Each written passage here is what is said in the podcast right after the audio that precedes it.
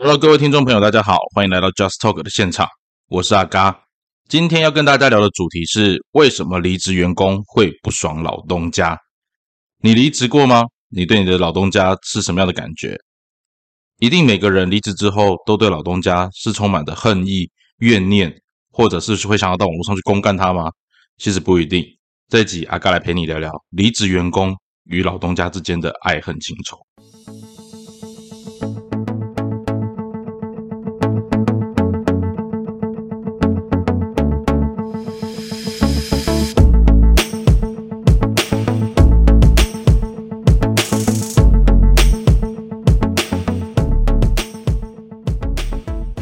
在职场上面哈，我相信不同的工作来来去去，或者是做不同的职场转换，是很稀松平常的事情啊。尤其在我们这个时代里面，你要像以前一样那种终身制哈，或者像日本企业那种终身做到老的那种责任制，其实应该都不容易啦。那每个人在离开了学校之后哦，进入社会，那我们根据个人不同的喜好兴趣去挑选自己的职业。现甚至是说，现在很多的职涯探索是到了职场之后，我们才慢慢去修正啊，或者去发掘说，哎，什么样的工作内容其实是我有兴趣的。那甚至可能你在转换好几个跑道之后，你才会找到真正自己兴趣的所好，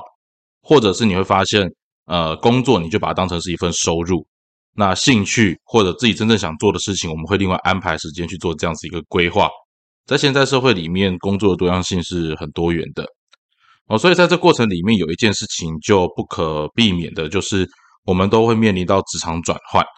那理论上来讲，哦，职场转换它其实跟老东家之间的关系，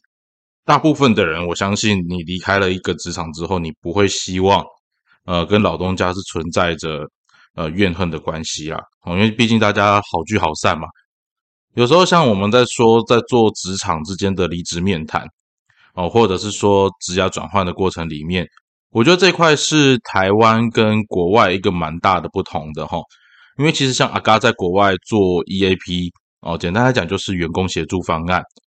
在台湾跟国外，你可能都听过 EAP，但是这里面有一个比较大的差别是，在我们在做国外 EAP 服务的过程里面，除了企业常见的选训用留哦之外，还会包含了离职员工的。比如说转职规划，甚至是我们会去做他的，比如退休哦，或者是说他的下一份工作的一个技能培养，或者是做协力转换的部分。那这里面其实也包含了说，对于离职员工了解什么是公司的营业秘密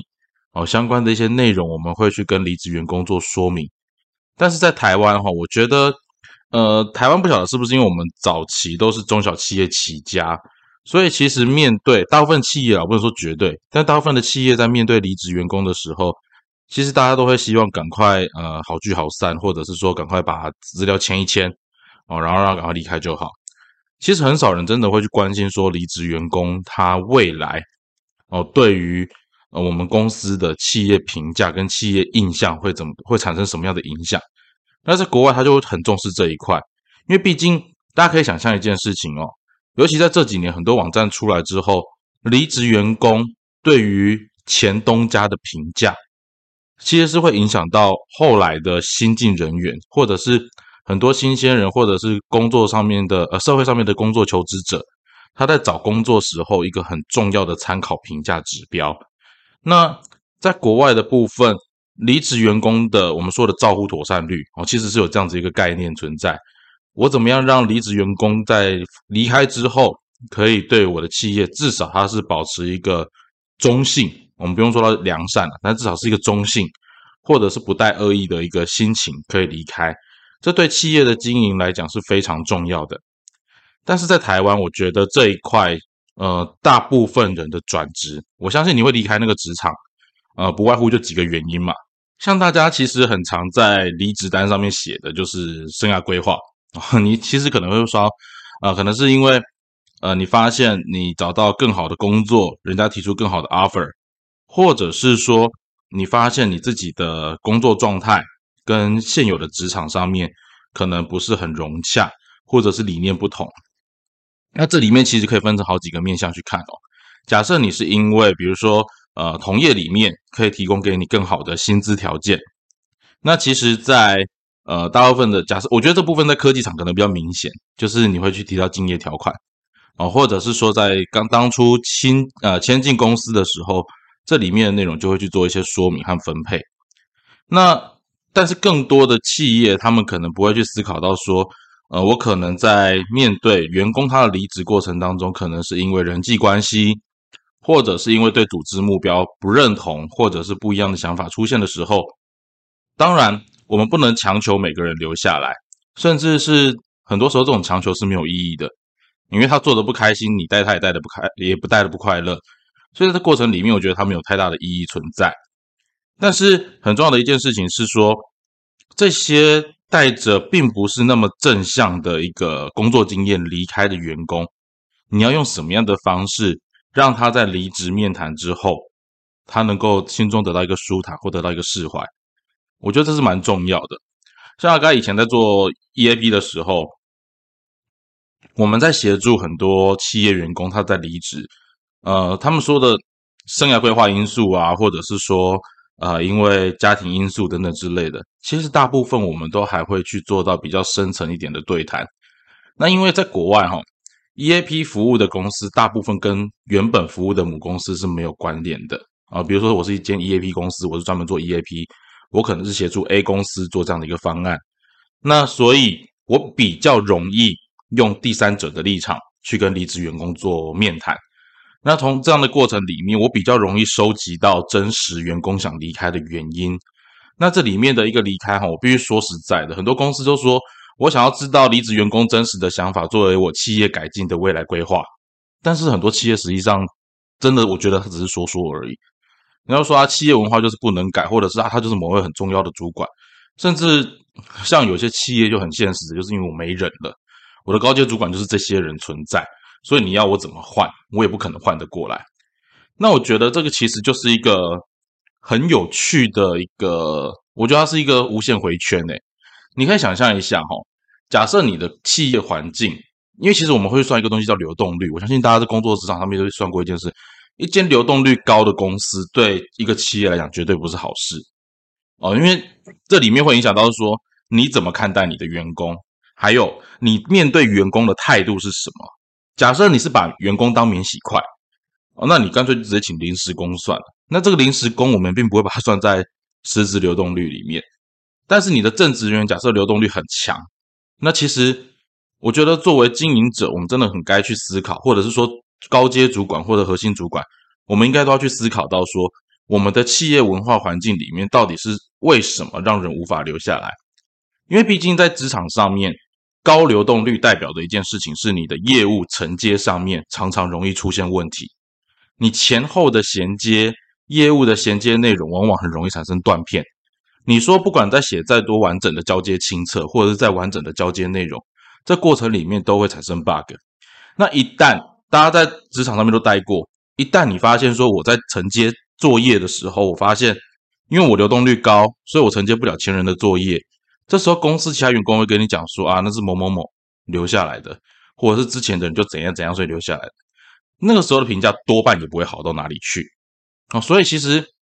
呃，大家会有个心态，甚至是有些主管会有一种心态，就是离职员工都已经离职了，所以他们是很好背黑锅的对象。哦，这个其实也是造成呃离职员工对原本的母公司产生恶意印象的一个其中一个关键。我跟你离开的时候，可能就已经分手了，已经谈的很不理想了。那你再加上说，你后续丢黑锅给前员工，那你不要忘了一件事情：前员工在公司里面，他还是有他的人际关系呀。哦，你说他如果他是孤鸟，或者说他人际他的那个工作能力真的不符合你的需求，也没关系。但是因为其实大家在这个职场领域里面，每一个职场领域其实大部分都不大。哦，除非你转换一个很明显的跑道或者转换产业，否则在一个产业里面，什么样的耳语，这个圈子里面的人，其实大家都会说，我觉得这个阿嘎也遇到一个蛮有趣的地方啊，大家都说这个圈子很小，不管你在哪个产业，大家都说这个圈子很小，是因为其实同产业的人大概跑来跑去就是那些人，这地方倒是蛮明显的。但是我们要去思考一件事情是说，当你今天公司本身流动率高，然后你把你的态度是把员工当免洗筷，那当然第一个问题就是员工对你的那个内容上面他不会有太高的忠诚度。新进员工也会想啊，我前面的人走的这么快，那我举例来讲好了，假设这个工作职务的流动率平均是一年，那员工会讲说，哦，可撑靠近快一年的，这里面他不会有太多多余的耐心，想要再试着尝试一年半或两年。大部分的员工不会是这样，我说是大部分，不是说每一个人哦。大部分员工觉得，哦，超撑超过快一年了啊，差不多买不起单啊，我马上来造啊。他其实会形成一个预设印象在那个地方。那公司的经营层或者是高阶主管，在面对公司的人才流动率的时候，因为我讲一个比较现实的，在这个时代里面，很多人会觉得人才是公司的重资本，没有错。你养人每个月就是要花那些钱在那个地方，所以很多公司它其实对于说我能够省人事开销，我就尽量省人事开销。但是你有没有想过一件事情？你省的人事开销是省下的人事，还是省下了人才？假设这里面有一些是人才，或者是他的工作岗位必须要靠技术经验的累积，那你把这些人事成本给省下来的结果，往往造成你的企业竞争力比别人家更弱。这是一个很明白的现实。你说省成本能够省到哪里去？对了，当年度的财报你会看到。好像省了不少钱，可是公司的竞争力也被你省下来了，公司的未来发展的潜能也就省下来了。在很多工作上面，其实经验这件事情是很珍贵的。那大家都会希望拉集战力过来，可是集战力进到每一个公司的时候，不管你是科技业还是传产，都还会面临到一件事情，是公司文化以及执行模式的挑战。所以。当每一个员工进到你公司的时候，你原本的预设认知就是，呃，我不管他花多少时间，反正我只要他把任务完成，我就可以把他丢掉了。哦，那这种状况之下，我说实在的，员工也不是傻子啊。员工知道公司是用这种态度来看待他们的时候，你觉得员工能够花多少心思在这件事情上？那接下来很重要的一件事情就是回到我们今天所谈的主轴阿，刚要提的是。当一个员工离职的时候，为什么他会对前前东家产生怨念？理论上来讲，大家都希望跟每一个前东家好聚好散啊，因为那个人事留一面嘛，哦，日后好相见，留个情分在哦，未来各式各样的合作机会都还是有可能，甚至是呃，阿刚分享我在以色列时候工作的经验里面，在以色列啊，小团队工作、小团队创业是非常常见的一件事情。那我不说别的，创业团队其实是阿嘎在工作职场经验里面，我觉得最容易产生冲突的地方。为什么？因为在创业团队里面，大部分的人都是平行的角度，很少你可能会有一个或两个 leader，但是 even 你是 leader，你跟大公司有组织 leader 的那个态势还是不一样。因为我们会很需要依赖 partner，我们会很需要依赖周边各种不一样专业的伙伴给予建议。那大家的想法意见不一样的时候，真的很容易产生争执，或者是对意见上面的分歧。哦，那像阿刚自己参与过大概五六个创业团队，那这里面的项目，说实在的，很多最后都没有成功。可是当我们没有成功之后，我们就是打散。OK，那我们再去玩自己各自有兴趣的项目。可是很重要的一件事情是，大家能够回归理性的谈一件事情是说，呃。我们在这一次创业经验里面，我们学到了什么，或者是我们他透过别人身上当中，我们看到了什么？这里面阿刚很常讲一件事情，在工作职场上面，工作职务上面，人跟人意见不同，本来就是应该的，甚至是理所当然的。那只是说谁的意见，或者是假设他不能够统合，那谁的意见会产生最后的决定性质，就产生在负责任这件事情上。啊，如果这一个责任是大家讲出来共同愿意承担，那的确就是团队里面共同去负责的。那更重要的一件事情是，我们都会希望在团队解散之后，或者是离开团队的时候，未来，因为大家可能还是会到不同的领域上面去。那像我们在以色列的创业经验里面，团队里面吵吵闹闹，分开之后大家到不同团队，可是彼此还是会互相交流。而且那个交流不是互相的去攻击，或者是恶意探听对方的底细，而实际上是在交流，说我目前的技术上面有什么样可以合作的方向，这是那时候我们遇到的瓶颈。诶，我在现在团队里面有看到什么样的解决方式？我觉得这是这些都是一个非常正向的一种呃团队经营互动。那这个关键当中很重要的一件事情，就是在离职或者是离开团队的时候，那一次，我阿刚说说实在的，从我的印象当中，几乎都是有一次，或者是说在离职的时候会有一场，就是离职 party。在离职 party 里面，我们可以把自己想讲的话好好的讲出来，我们可以把自己想说的话畅所欲言的说出来。而且关键的事情是，我觉得这是华人文化跟西方文化很大的不同。西方文化里面，大部分其实不介意你直话直说，而且你直话直说的对象里面，其实还是可以把话给呃听到那个听到你说话的人，他还是会很直接的回应你他的想法是什么。可是大家都能够回到对事不对人。但在华人文化里面，假设你讲的话是我不喜欢听的，我可能还是笑笑的跟你说：“啊，好，没关系，那我知道了，以后我们会再多加注意。”可是你转过身来，你就你就直接跟剩下留着员工说：“啊，一些公司小黑狼，反正他就是这个样子，这样这样这样这样的。”哦，那其实